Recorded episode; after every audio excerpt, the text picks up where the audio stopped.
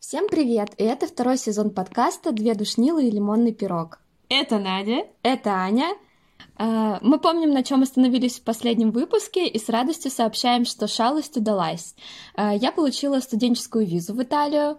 Ой, а я сменила свой статус в Фейсбуке. Ладно, нет, только в паспорте. И, наконец, я стала женой кинооператора, но только без дачи в Мариновке. Всем привет, кто смотрел советское кино «Два воскресенья». И второй сезон мы решили записать не вдвоем, а, так как мы до сих пор постоянно находимся в поиске себя, а еще эта тема, судя по обсуждениям в нашем телеграме... Кстати, подписывайтесь! Очень актуальна среди наших слушателей. Мы решили сделать это темой второго сезона и приглашать к нам на подкаст разных интересных людей.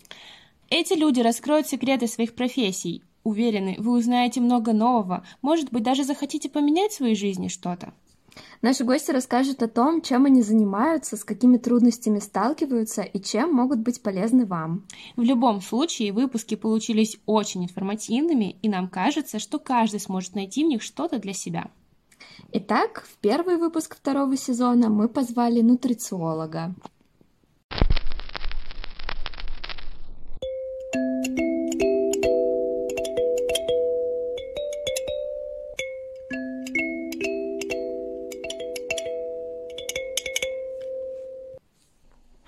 У нас сегодня в гостях Нелли. Это моя дорогая близкая подруга и по совместительству нутрициолог, о котором я очень много раз упоминала в предыдущих выпусках. Нель, привет! Привет, девочки! Очень приятно, что вы меня позвали. Немножко волнительно, но тем не менее очень интересно. Расскажи, пожалуйста, о себе, вот все, что считаешь нужным, все, что хочешь сказать о себе, чтобы мы имели какое-то представление. Мы там имеем представление, чтобы наши слушатели поняли. А, ну, начну с того, что я, наверное, по основному образованию врач, и тема здоровья, питания, в принципе, э, вся околомедицинская тематика мне достаточно близка. Попав в декрет, решила более углубленно изучить э, сферу нутрициологии, и вот затянула меня это направление, поэтому решила получить дополнительное образование. И, в общем, ни капельки не жалею об этом. Уже пару лет занимаюсь, э, ну, практикую, в общем, в сфере нутрициологии. Да. Расскажи, где нужно учиться, чтобы стать нутрициологом? А, нутрициолог вообще не обязан иметь медицинское образование. Нужно просто пройти курсы э, в институтах по нутрициологии. Их у нас достаточно много, и это образование длится, ну, в среднем можно, конечно, получить и за месяц, но хорошее качественное образование, оно там от полугода, год и дальше. И, в общем, существует на самом деле очень много направлений нутрициологии, и для того, чтобы стать прям хорошим специалистом, можно бесконечно этому учиться, потому что супер много ответвлений всяких разных, очень интересных. Какие направления выбрала ты для себя? А, сейчас я получила э, диплом интегративного нутрициолога, то есть это такой практикоприменимый специалист, который работает вот э, комплексно со сферой здорового образа жизни. Сюда входит все и работа с питанием, да, подбор индивидуального рациона и работа со сном, со стрессом, с э, техниками различными. Ну, в общем, это такая прям полноценная работа. И в данный момент получаю направление детского интегративного нутрициолога, потому что я врач-педиатр, и мне очень близка тема детей. Считаю, что надо начинать с самого начала. Ну, как бы исправлять проблемы — это хорошо, но когда ты с самого детства закладываешь правильные пищевые привычки и отношения к жизни в целом, я что это более э, долгосрочная такая перспектива и правильная, наверное, угу. отношение. Блин, ну как ты поняла, у нас очень много вопросов к тебе. И один из вопросов, например, у меня, а, в чем разница между нутрициологом и диетологом? Это точно твой вопрос? Мне много кто задает эти вопросы. И я такая, ну, нутрициолог это больше про не только про питание, но и про какие-то ежедневные привычки. Правильно ли я это говорю? Э, ну, ключевое отличие, это такой очень частый вопрос. Ключевое отличие, что диетолог это врач. Mm-hmm. Вот, на самом деле, по первому образованию, которое я получала, это уже второе по нутрициологии, третье уже получается. Э, я спортивный диетолог, не нутрициолог. Но в теме диетологии, честно, не особо хочу продолжать практиковать. А, ключевым отличием является, что диетолог это врач, а нутрициолог не обязан иметь медицинского образования, как я упоминала выше. И диетолог, э, он работает конкретно с питанием, с людьми, которые имеют уже какие-то хронические заболевания и корректируют их рацион. А нутрициолог, ты правильно говоришь, что это комплексно. Вот то, все, что я перечислила выше, работа со всеми сферами жизни, это вот более такой обширный подход, так скажем, и профилактический. Э, ты ведь в своей работе, да, когда ты начинаешь первичную консультацию с клиентом, и если у клиента есть э, какие-то результаты анализов, ты ведь uh-huh. их просматриваешь. А если человек не врач, ну, неужели его там на курсе социологии обучают? Да, в обучении есть часть, посвященная лабораторной диагностике, потому что без этого очень сложно, на самом деле, по симптомам. Ну, как вы понимаете, это достаточно разнообразная картина, может быть, да, и там дефицит какого-то одного микроэлемента, да, там, а может давать целую обширную картину. А, но этому обучают, и у людей возникают вопросы, что почему люди без медицинского образования mm-hmm. читают анализы. Но я считаю, что это правильно, потому что в анализах есть э, значения, с которыми работает врач, и есть профилактические значения, так скажем, референсные, да, с которыми работает нутрициолог. То есть он как раз профилактирует возникновение болезни. И до момента, когда человек попадет к врачу, он может mm-hmm собственно, этот момент как бы вообще, да, э, предотвратить, предотвратить mm-hmm. да, грубо говоря. Потому что у нас э, такой менталитет, что люди попадают к врачу уже когда уже когда все, уже когда все плохо и надо. Но с другой стороны, смотри, вот ты говоришь, что ты хочешь работать больше с детьми, а разве с детьми не сложнее? Вот с одной стороны, да, попадают к врачу, когда уже все, но хотя бы это взрослые люди, и они могут взять какую-то ответственность. А дети, которые ничего не хотят есть, как вот с таким бороться? Тема интересная интересно, это как э, вот сама педиатрия, что ты больше работаешь с родителями ребенка, ну, в частности, с мамой, скорее всего. И вот этот э, коннект должен произойти с родителем, что ты должен объяснить, насколько это важно и насколько в ответственности родителя взять э, ну, здоровье ребенка в свои руки. И про то, что детей очень сложно заставить что-то делать, да, это действительно так, но тут вот как раз-таки нужны техники игровые различные. Mm. Вот, иной подход. Иной подход, да, mm-hmm. больше такой нетрадиционный такой подход, можно сказать, mm-hmm. и этим интереснее. И ты тоже, да, все это изучаешь, вот эти техники? Ну, еще на своем ребенке практикую что-то. Очень удобно. У меня вот э, была рубрика с тупыми вопросами. А, из разряда детских вопросов. Да, из разряда детских вопросов. Вот почему все полезное невкусно, а все вкусное вредно? На самом деле это нам на стереотипы больше такое сложившееся, сложившееся предубеждение, потому что нас учат, что там, не знаю, брокколи, да, там невкусно, еще что-то. Я скажу честно, сама брокколи с трудом ем. С детства как-то не пошло. Мне кажется, это больше миф, потому что все зависит от того, к чему ты привыкаешь, к какой еде, как ты ее приготовишь, да, и там тоже мясо, не знаю, индейки, которое mm-hmm. супер полезное, да, его можно приготовить, не знаю, в засушенном виде в каком-то, а можно с соусами, с полезными, да, с маринадами, и это все будет очень вкусно. И важна также подача, особенно, кстати, для детей, потому что многие дети в одном виде не могут там съесть какой-то овощ, да, а если ты его красиво подашь как-то на тарелочке, то совершенно по-другому. Mm-hmm. То есть это в качестве игры. Для взрослых это тоже влияет. Почему мы в ресторанах, да, там, ох, на такой тарелке подали, и ты такой, ну сразу все. Это очень вкусно, заплатил за него там 100 миллионов, значит, точно вкусно, хотя не факт. А, Надя просто питается ведь по твоим вот этим советам, и она мне, у меня просто ужасные пищевые привычки, просто отвратительные. И вот она мне налила супчик, я смотрела на этот суп где-то, не знаю, минут 15, и после этого сказала, нет, знаешь, я не голодна. А я сразу считала, и такая, ну ты просто не ешь, да? Такой. Ты бы хотела изменить свои пищевые привычки? О, блин, это, это вот как э, вопрос, хочешь ли ты избавиться от синдрома хорошей девочки или хочешь продолжать всем нравиться? Ну, то есть, если это удобно, то... Да, да. потому что, э, ну, с одной стороны, конечно, я хотела бы, чтобы у меня там был здоровый желудок и все в этом роде, но если ты уже знаешь, что вон там гамбургер это вкусно, то не хочешь себя лишать этого. Ну вот, Нелли, ну, ну сама питание это не отказ от гамбургера, это да. То есть ты просто делаешь акцент на более э, рациональном питании, сбалансированном, и там у тебя остается 20%, когда ты можешь съесть свой любимый гамбургер или еду, которую mm-hmm. ты привыкла есть, или даже те же продукты, которые тебе привычны, просто их заменить на альтернативные по вкусу, ну, мало чем отличающиеся, но тем не менее полезные. То есть это такой даже э, для взрослых, да, это как э, подбор такой интересный, как челлендж. Смогу ли я что-то поменять в своей жизни?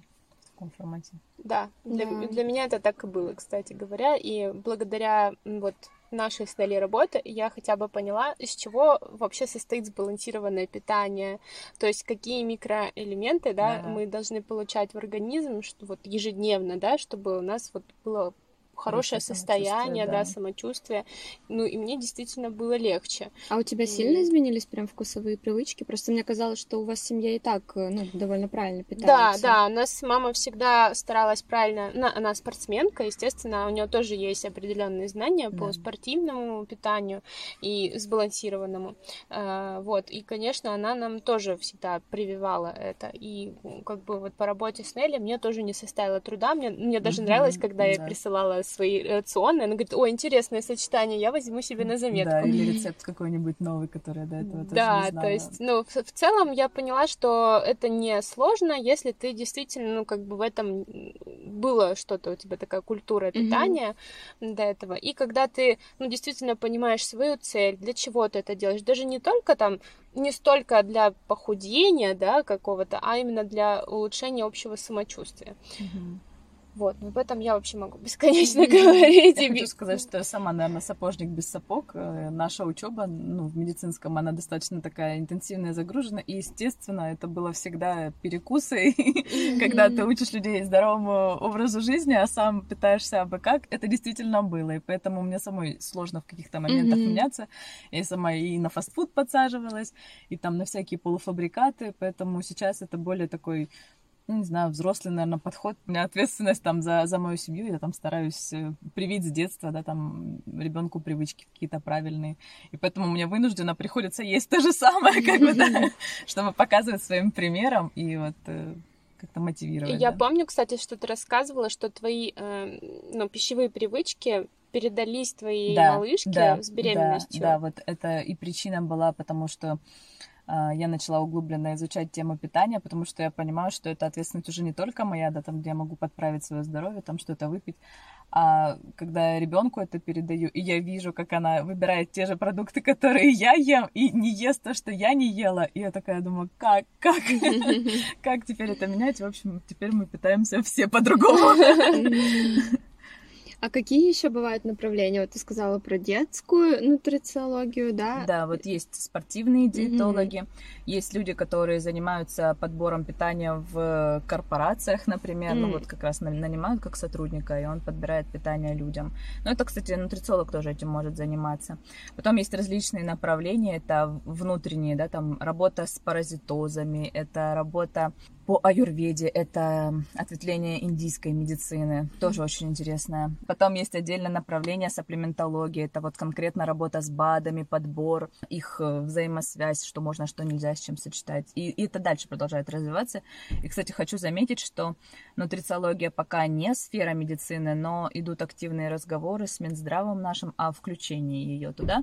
Я считаю, это правильно, потому что, ну, уже лечить постфактум, да, как бы у нас должна быть превентивная медицина, когда мы профилактируем, но опять-таки в силу менталитета наших людей немного об этом задумываются. Мгм. А если это сделать вот так вот повсеместно и в такой форме более легкой, не так, что ты идешь в поликлинику, да, и просиживаешь в очередях, и у тебя отбивается всякое желание в дальнейшем контакте с врачом. Поэтому я считаю, что это правильная тенденция включения нутрициологии в медицину. И я хочу, чтобы так оно и было в будущем. Да, я, кстати, не знала, что это не включено как Мгм. в медицину. Да. У нас был еще вопрос по диетам, то есть какие диеты ты можешь назвать, какие наиболее эффективные, нужно ли садиться на диету. И, и- и нутрициология это диета, Э, Нет, нутрициология это не диета, это вот как раз-таки понимание о том, что, наверное, более полезно для твоего организма, а что нет. Есть, конечно, диеты. Сейчас они больше называются не диеты, а протоколы, которые вот э, назначаются конкретному клиенту в зависимости от его состояния организма. Но этот протокол, он соблюдается какой-то промеж- временной промежуток, ты заканчиваешь с ним работу, восстанавливается твое состояние, и дальше ты можешь жить в обычном своем режиме. А, Но диеты также существуют. Самая популярная и самая полезная доказана это средиземноморская диета. Есть различные еще там флекситарианская диета, тоже считается достаточно полезной. Но все они, как правило, придерживаются более-менее вот общих правил полезного питания. Поэтому Мгм. соблюдать какую-то конкретную, ну, я не вижу в этом особого смысла. У всех пищевые привычки, вот, как говорится, разные, и зачем исключать что-то, когда можно найти какую-то альтернативу, да, и там позволять себе хоть изредка свои любимые какие-то блюда. Отсюда ты можешь задать вопрос про можно ли вообще... А, вообще не есть. У меня просто есть такая мечта. Жить вот условно на каких-нибудь капельницах или препаратах, потому что, ну, еда от этого портится. И зубы, и пищеварение. Зачем вообще есть? Давно уже пора придумать что-то, что заменяет еду. Интересный вопрос. Нет, ну, конечно, можно не есть, но если совсем не есть, то ты проживешь где-то с месяцок. Ну, мне кажется, что от того, что ты перечислила, типа, и и зубы портятся, они будут портиться от того, что ты ими не Да, пользуешься. М. вот э, происходит атрофия как раз-таки тех э, органов, которыми мы не пользуемся, поэтому это как с детьми, которые долго там находятся на ну, например, на грудном вскармливании, да, там очень долго, и прикормы им не вводят, и потом дети страдают, и прикусы у них едут, и, в общем, проблемы с ЖКТ, потому что вовремя не нашли применения тем же зубам, да, в общем, М. все как полагается. Поэтому, ну, это, наверное, больше За по- гранью. пока, да, да, за гранью фантастики, чем реальность. А есть какой-то способ, как заставить себя полюбить какой-то продукт? Вот, например, те же брокколи.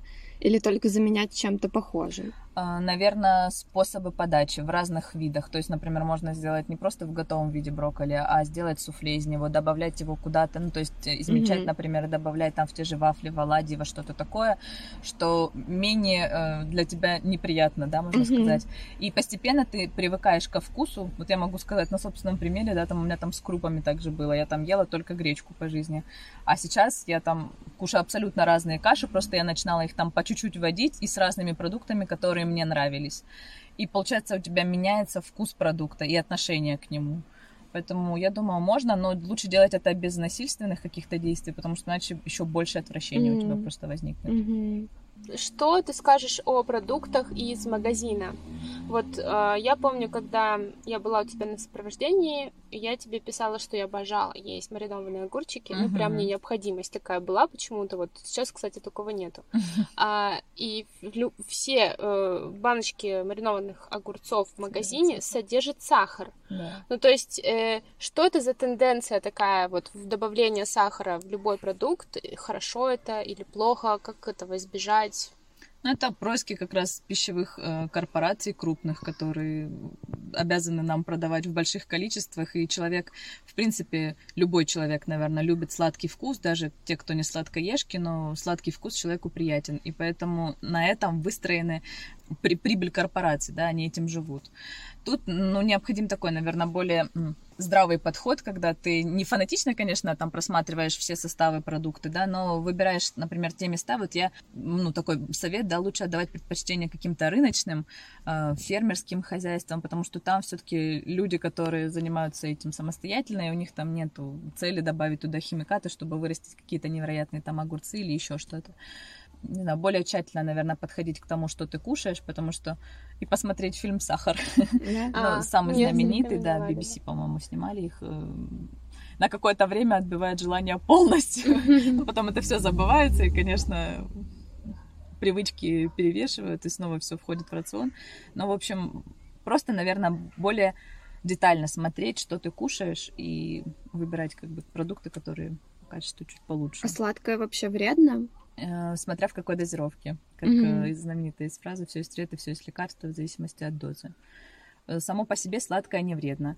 И вот, э, ну, как бы люди делятся на разные конституции, да, и определенным конституциям прям необходим сладкий вкус, он э, как бы их стабилизирует и, наоборот, способствует лучшему состоянию. Поэтому нет, это не вредно, но в зависимости от количества.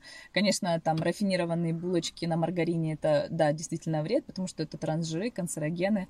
А если там, например, домашняя какая-то выпечка или местная пекарня, да, где они, вы знаете, пекут, да, есть определенный вред, но это не такой колоссальный, как мы думаем. И Мгм. демонизировать какие-то конкретные продукты, я думаю, все-таки не стоит.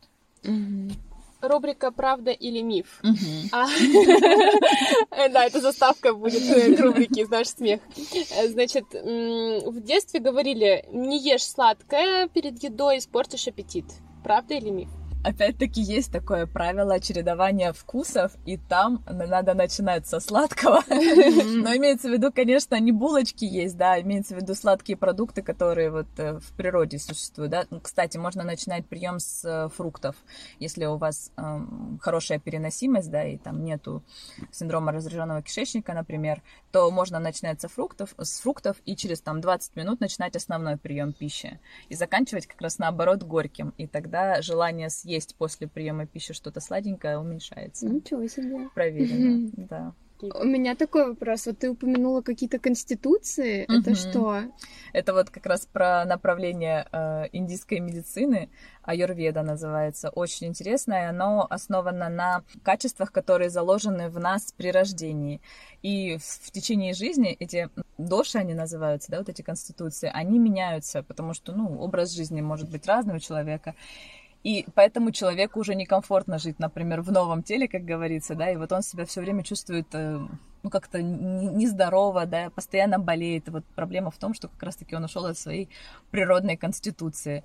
Это есть и в официальной медицине, на самом деле, и ну, деление на астеников, нормастеников, гиперстеников, и присущие этим людям разные э, заболевания. То есть это научно доказанный факт, да, там, что, что больше присуще тем людям, что этим, и в зависимости от этого подбирается рацион, особенности какого-то приема пищи, на самом деле это очень интересно, это очень глубокая тема. Ты мне скидывала, кажется, э, тест. тест. Я, к сожалению, так и не нашла время его пройти, но мы можем прислать, э, ну, оставить в нашем телеграм-канале да. нашим подписчикам, и вы можете сами пройти и обратиться к Нелли за консультацией. Да. Mm-hmm. да. Расскажи вообще, э, как строится, ну, из чего состоит сбалансированное питание. Вот как вот человек слушает наш подкаст, такой, интересно, я питаюсь сбалансированно или нет? Вот как ему это понять?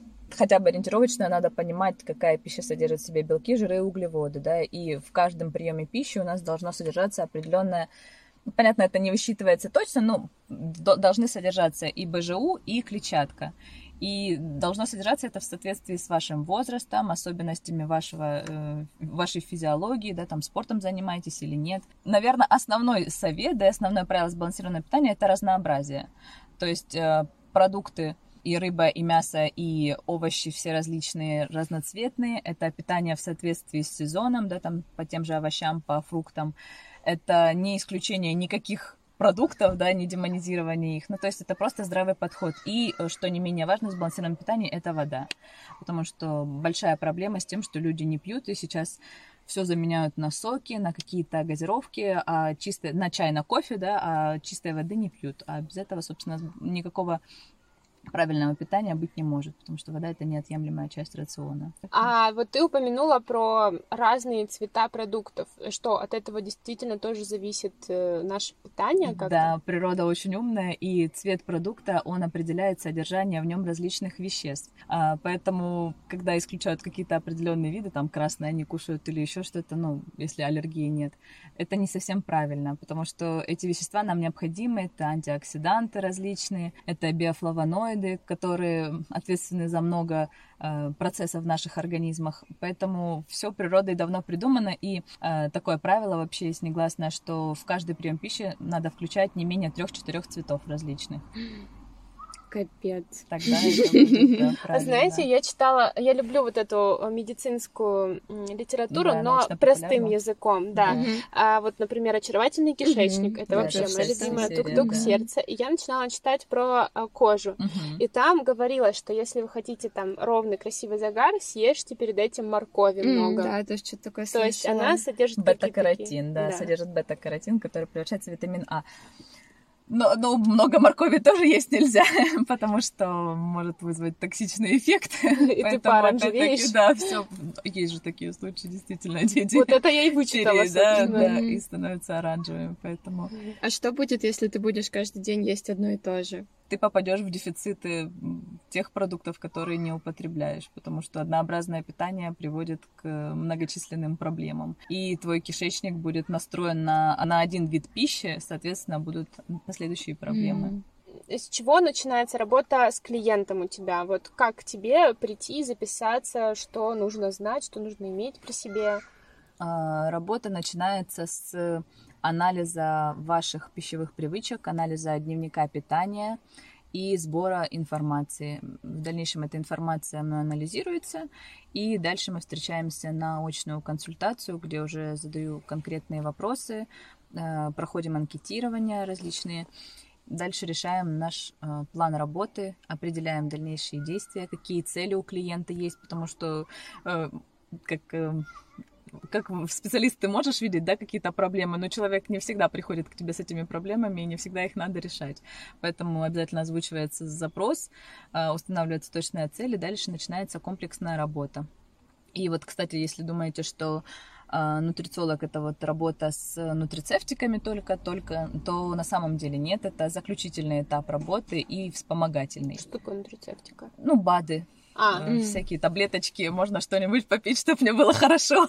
вот из этой серии. Ну, кстати, ты мне тогда сказала вообще какой-то по минимуму да. B6. Да, ну потому что ты смотришь, что человек может ввести в свой рацион сам, справиться с чем самостоятельно. А если уж совсем какие-то запущенные случаи, то тогда да, мы поддерживаем с помощью нутрицептиков. Mm, ну, то есть э, в первую очередь, конечно, Работа, это питание, да, да. да налаживание комплексное, да. А, собственно, вот такой этап первичной консультации с тобой, да, предоставление информации, наметки на, на дальнейшие действия mm-hmm. какие-то, и потом, я так понимаю, ты еще сопровождаешь. Э, да, если человеку необходимо, то введение в течение определенного времени, ну, мы опять-таки регламентируем это все а, по изменению пищевых привычек, потому что, ну, когда мы в течение жизни собираем определенный образ жизни, да, свой, очень сложно потом за неделю или за одну консультацию резко все поменять, и поэтому, если человеку необходим такой вот э, контроль извне, можно сказать, то, да, я сопровождаю людей, и мы потихоньку-потихоньку, потому что это же не только питание, да, это работа и со стрессом, у людей у всех разная история изначально, и со сном, и вот э, за каждую неделю мы добавляем какие-то новые привычки, что-то меняем, и вот смотрим, корректируем в процессе уже ведения индивидуально все с человеком.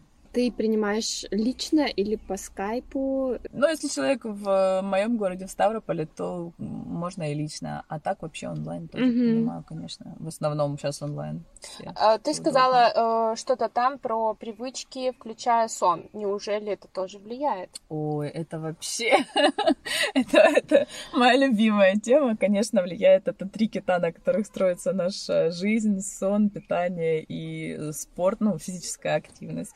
Поэтому, конечно. Кстати, есть очень классная книга э, «Зачем мы спим» называется. Вот там кучу исследований, причем они подтвержденных э, по поводу влияния сна на нашу жизнь. Супер интересная книга, поэтому всем, кто сомневается в пользе сна, рекомендую прочитать. Я расскажу о своем опыте mm-hmm. работы с тобой. Э, когда мы с Нелли договорились поработать вместе, она сказала: а, попробуй повести дневник того, что ты ешь, и записывай прям все, включая mm-hmm. перекусы, просто даже чай ты выпила, конфетку съела, все mm-hmm. это записывай. А, я взяла еще инициативу даже побольше записывала даже, ну, во сколько я ложусь, я не да, знаю, интуитивно, да, интуитивно да. как-то я это решила, что... Жизни, да. да, и плюс еще записывала, в какие дни я там занимаюсь спортом, чтобы она тоже понимала, где я там могла больше потратить калорий, там, угу энергии.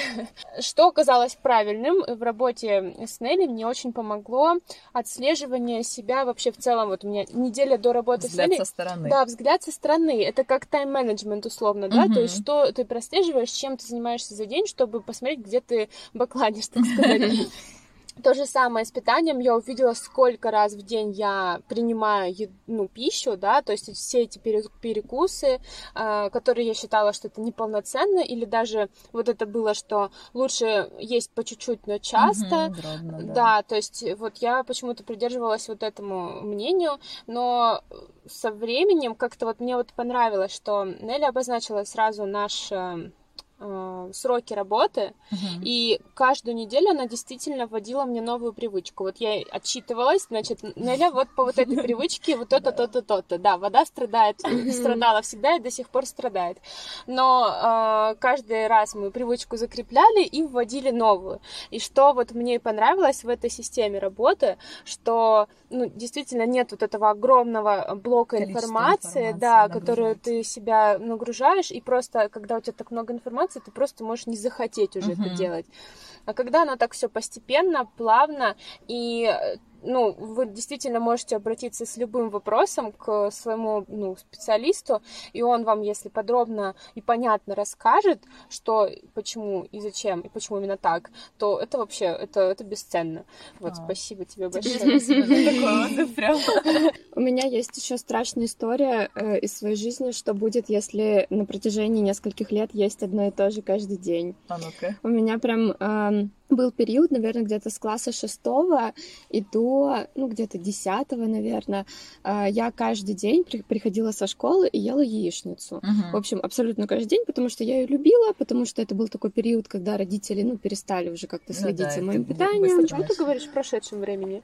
Ну, я, я ее сейчас очень редко ем, кстати, да. И у меня настолько не было сил, что я не могла себе вот завязать шнурки на коньках. У меня почему-то этот э, ну, критерий, потому что образ жизни-то меняется. Тогда я там mm-hmm. в школе была, сейчас там работаю. Но вот э, по шнуркам на коньках у меня как вот такой э, маркер, что я, серьезно, мне подружка... Ты поняла, что что-то не так, да? Ну, да что мне, это звоночек? Ну, у меня в целом, наверное, был очень э, отвратительный образ жизни, что я всегда сидела, mm-hmm. э, школа, потом художка и вообще никакого спорта.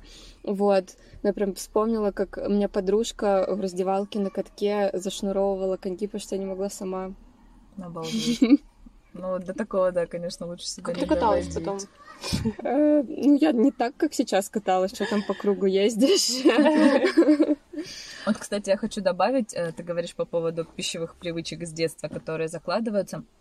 Сейчас просто э, бич нашего времени это вот молодежь, которая действительно, да, там за собой не следит. Это не как я там тетка такая говорю, ну, о, надо питаться правильно, молодежь. Нет, просто статистика говорит о том, что э, дети, которые вот так вот постоянно, да, на каком-то, ну, вот у тебя был, была яичница, это белок хотя бы, но чисто на углеводном питании, да, что у нас там в школах булочки, дома булочки, сосиски, и особенно, да, это касается девушек молодых. Э, потом э, много очень проблем с женской частью, да, там с возникновением поликистоза того же самого, и в дальнейшем это э, приводит и к бесплодию, и к проблемам с вынашиванием, ну, в общем что как бы нам кажется, что все это вот в моменте не столь важно, но по факту каждый наш день влияет там на наше здоровье mm-hmm. в будущем, да, и там какие-то проблемы, когда там девушка в 30 лет приходит и говорит, я не знаю, в чем причина, да, и начинают вот тут в моменте искать какой-то дефицит, mm-hmm. а по факту это все накопленные за жизнь вот эти вот ошибки, вот, поэтому вот э, мне очень интересна тема детской интегративной нутрициологии, потому что это профилактика как раз-таки э, здоровых людей, mm-hmm. да, профилактируем наше, наше будущее, собственно. Будущее поколение, да, да. Потому что это очень важно. И потом очень сложно расхлебывать все проблемы, и легче, конечно, на каком-то этапе объяснять. Вот я, на самом деле, хочу, чтобы в школах вели какой-то урок по питанию, по-правильному, потому что mm-hmm. это де- дети не понимают, очень сложно, да, объяснить, что надо питаться правильно, это все вот кажется, даже взрослым всем кажется, что да, это ерунда, вот я ем как пельмешки каждый день, наворачивая со сметаной, мне же хорошо, вот, вот так и буду дальше жить. И вот объяснять на таких примерах, что это закладка на ваше будущее. Да, Причем, ты знаешь, э, врачи как будто никогда и не спрашивают про питание. Uh-huh. Вот, ну, у меня стоит поликистоз, uh-huh. и меня вообще ни разу в жизни никто про питание не спросил. Все сказали просто, ну, это от стресса, все. Uh-huh. Пейте противозачаточные да. до конца жизни. Пока. Это прям, да, это прям исследования научно подтвержденные, все взаимосвязи стопроцентной.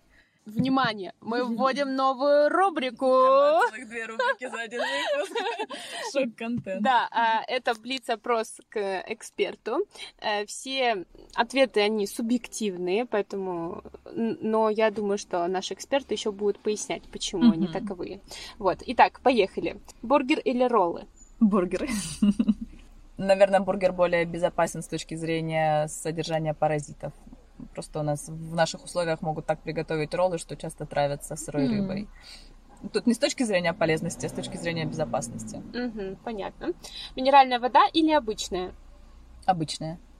А минеральная, ты имеешь в виду газированная? А, не просто газировка, а минеральная, наполненная минеральной. Угу, ну, из источников. Да. Обычная просто это угу. столовая вода, которую необходимо на регулярной основе пить, а э, минеральная это уже лечебная вода, и ее только курсами или периодически можно пропивать, угу. это не все. Угу. Помидор или томатный сок? М-м, помидор. Почему? Помидор содержит в себе клетчатку и все витамины и микроэлементы, а томатный сок это концентрированный, он, э, ну, в общем, пользы в нем меньше, потому что тоже клетчатку весь жмых отделяют и, собственно, остается только... То есть, если я в магазине вижу концентрированный сок э, в составе концентрированный сок и вода, то это не полезно. Нет, это не, не полезно, но если выбирать, например, между помидором и томатным соком, то лучше выбрать помидор. А если просто тебе вкусно, то можешь выбрать... Спасибо. Кофе или чай? Чай. А, просто кофе часто воспринимается с, с различными добавками, это типа капучинки, молоко и все прочее, и сахар. А чай все-таки это такой напиток, который древнейший, да, да, да, да, и нем много пользы. Анализ по крови или по волосу? По волосу. А, потому что волос... Что? Где? Наша ненаигранность. Ну, ну ладно, если честно, я пять минут назад узнала, что такое вообще существует в жизни, и я была в шоке. Что? Почему лучше все таки а, Волос — это тот, э, та часть нашего организма, которая способна к накоплению в себе микроэлементов различных, и она отражает состояние э, микроэлементного состава за месяц, а то и за три месяца, что наиболее показательно, в отличие от крови, которая, в принципе, ну, кровь это такая субстанция, которая стремится к гомеостазу, да, то есть к постоянству, и поэтому все колебания микроэлементов, они ну, очень быстро нивелируются, и в лаборатории очень сложно определить, там, истинный уровень магния или кальция у вас в крови или нет. Поэтому, конечно, наиболее информативным будет э, показатель по волосам. Ну, вот в поликлинике ведь не берут? Нет, в поликлинике не берут, но сейчас все частные э, организации, все берут анализ по волосам, и стоит это, ну, в принципе, если один раз сдать, вы mm-hmm. хотя бы понимаете, на что вам делать акцент, какие дефициты у вас есть, и уже конкретно с этим работать. То есть там не надо сдавать это каждый месяц, да, там mm-hmm. и тратить по 5-7 по тысяч. Нет, достаточно одного одного раза. И безболезненно. Просто, да? А ну там именно э, микроэлементы всякие, да? Да, можно да, микроэлементный условно, состав полностью. Не, э, а все остальное, в принципе, можно в крови не общий, определить. Как бы, ну, ну, понятное дело, что там не узнаешь какие-нибудь лейкоциты. Не-не-не, все, все классическое, там общий анализ крови, это все, конечно, сдавать ту же биохимию, да. А все, что касается микроэлементов, конечно, лучше по волосам сдавать. Э, Нелли, у нас есть еще один вопрос. Есть ли связь нутрициологии и психологии? Э, сто процентов есть, и это доказанная связь. А, есть такая ось мозг-кишечник, и э, кишечник называется внегласно, да, это второй наш мозг. И наш кишечник ответственен не только за переваривание еды, а так как он связан напрямую с мозгом, то существует множество исследований, которые подтверждают, например, взаимосвязь плохого питания с депрессией у человека, mm-hmm. с клинической депрессией. То есть это действительно состояние, которое потом лечится психологами, да, но при этом никто не обращает внимания вообще, что у человека с питанием, собственно. Поэтому да, наш, э, наше питание напрямую влияет на наше самочувствие. Ну, мы это и сами знаем, да, там, как у нас съешь сладенькое, тебе полегчало, mm-hmm. да. Почему это так? Потому что серотонин у нас выработался, а рецепторы к серотонину 90% в кишечнике находятся. Поэтому, да, напрямую эта связь есть. То есть синдром раздраженного кишечника — это связь как раз, да, которую да, ты рассказала. Да, да, это все в том числе. Спасибо большое, Нель. Мы а, в нашем телеграм-канале также приглашаем наших слушателей в наш телеграм-канал, который называется так же, как наш подкаст. А, две душнилы лимонный пирог называется. Да, да в общем, мы ставим все ссылочки. А, а вообще у тебя много клиентов? К тебе реально записаться? Да, реально записаться, потому что у меня сейчас ограниченное количество клиентов в связи с моим образом жизни, маленьким ребенком и возможностью вставить э, консультации в промежутки какие-то. Поэтому, да, беру ограниченное количество людей, но записаться можно. Угу. Да, но за, э, тем не менее можно следить за полезной информацией у Нелли на YouTube-канале. Да, я стараюсь вести блог регулярно. Да, и в телеграм-канале. Очень интересно, информативно, с очень интересными рубриками. Поэтому присоединяйтесь. Спасибо вам огромное, девочки. Было так интересно. Действительно, очень интересно, информативно. Спасибо.